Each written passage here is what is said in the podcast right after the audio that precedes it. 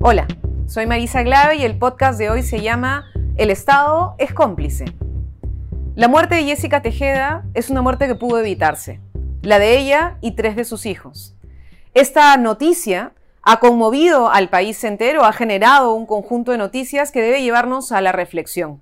El día de ayer, el ministro Morán ha señalado que ya la Procuraduría está avanzando en la investigación sobre el comandante de la comisaría, Marco Núñez Ortiz, el mayor Jorge Martín Carrillo, el alférez José Antonio Rodríguez y tres suboficiales de la comisaría del Agustino.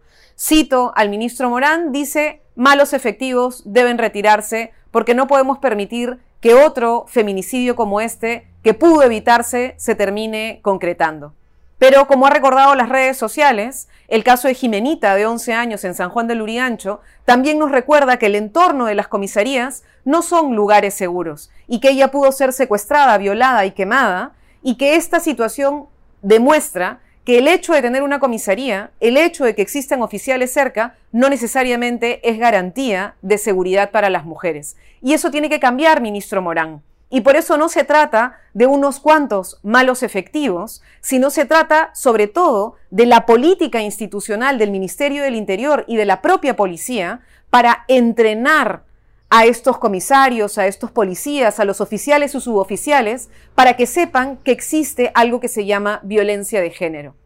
Algunas personas intentan borrar la palabra género e insisten en decirnos que ese es un invento de las feministas, pero no lo es.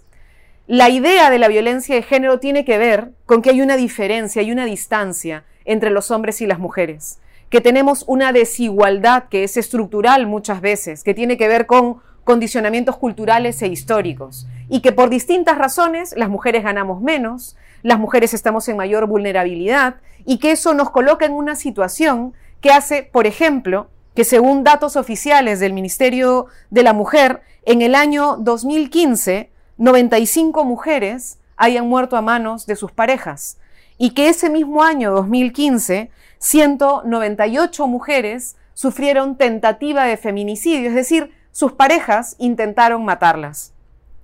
Cuatro años después, solo a octubre de este año, el Ministerio de la Mujer reporta 140 mujeres asesinadas a manos de sus parejas. Si llevamos el dato ya a diciembre, según distintos eh, medios de comunicación, estamos ya en 164 mujeres asesinadas en manos de sus parejas y 343 tentativas de feminicidio.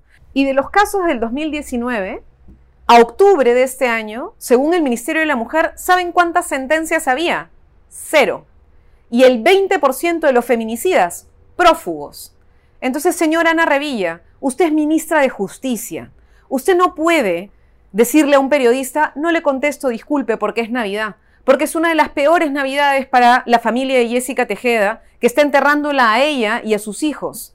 Usted es ministra de Justicia y debería entender que tiene que responder no solamente por un caso aislado, tiene que responder por el hecho de que en este año, según datos del Ministerio de la Mujer, a octubre de este año no existía una sola sentencia. Tiene que responder porque no puede ser que tengamos 20% prófugo, porque no puede ser que el sistema de justicia no funcione. Y eso también es violencia de género. Ocurre contra las mujeres. Cuando alguien te diga, sí, también le pasa a los hombres, hay que especificar que una cosa es la violencia general y otra cosa es la violencia de género. Si vemos en este caso, cuando la pareja es quien asesina, en el caso de las mujeres es el 80% el hombre quien asesina, solo un 20% es en el caso en el que la mujer termina asesinando al hombre. O en el caso de violencia sexual, es el 93% la víctima mujer. Entonces, cuando tenemos 80% de casos víctimas mujeres o 93% de casos víctimas mujeres, quiere decir que es una práctica que se realiza sobre todo en contra de nosotras. Somos las mujeres las que estamos muriendo. Es a nosotras a las que nos están matando y eso es lo que tiene que cambiar. Y para que pueda cambiar tenemos que entender cómo funciona el feminicidio y qué tipo de patrones están detrás y por qué el Estado, que como en el caso de Jessica terminó siendo cómplice porque la comisaría no reaccionó a tiempo, tiene que cambiar y tiene que reaccionar. Para empezar, tenemos que saber que la mayoría de víctimas son mujeres adultas, superados los 18 años, ahí se concentra el grupo mayor, y que los agresores también son adultos. Pero sobre todo tenemos que saber que el 56% de esas mujeres eran madres. Tenían entre uno y tres hijos. Es decir, cuando decimos que en 10 años, entre el año 2009 y el año 2019, tenemos más de 1.300 mujeres asesinadas a manos de sus esposos, novios, exnovios o convivientes, estamos hablando también de más de mil niños y niñas que terminan siendo huérfanos, fruto de una relación violenta. Niños y niñas que van a crecer en ese entorno violento, sabiendo que su padre o que su padrastro terminó asesinando a su madre. Y eso es lo que necesitamos que cambie.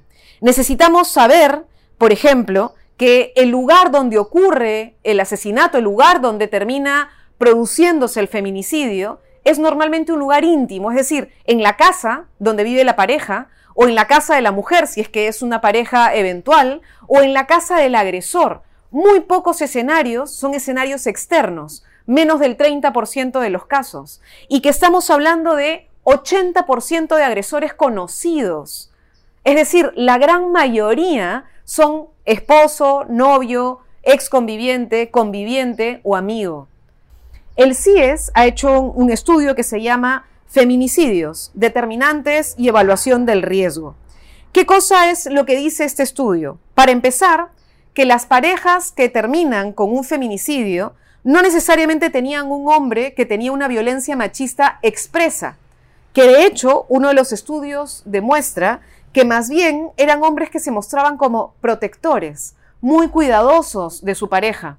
Entonces, es importante entender, según este estudio, por ejemplo, que cuando una pareja trata de controlar y limitar a su pareja, es algo que nos pone en riesgo. Que no podemos permitir que, por ejemplo, la pareja le diga, ¿sabes qué? No veas a tal amigo o a tal amiga o que comience a limitar sus salidas a visitar a la familia. Porque eso qué cosa hace? Eso va aislando a la mujer, la va desligando y va generando dependencia y eso también la convierte en una potencial víctima. Ese mismo estudio señala, por ejemplo, que el 46% de las mujeres ya sufrió previamente violencia psicológica, de las mujeres que terminan asesinadas en manos de sus parejas, 46% vivía violencia psicológica y 43% ya había sufrido una tentativa de feminicidio, es decir, ya las habían intentado matar antes.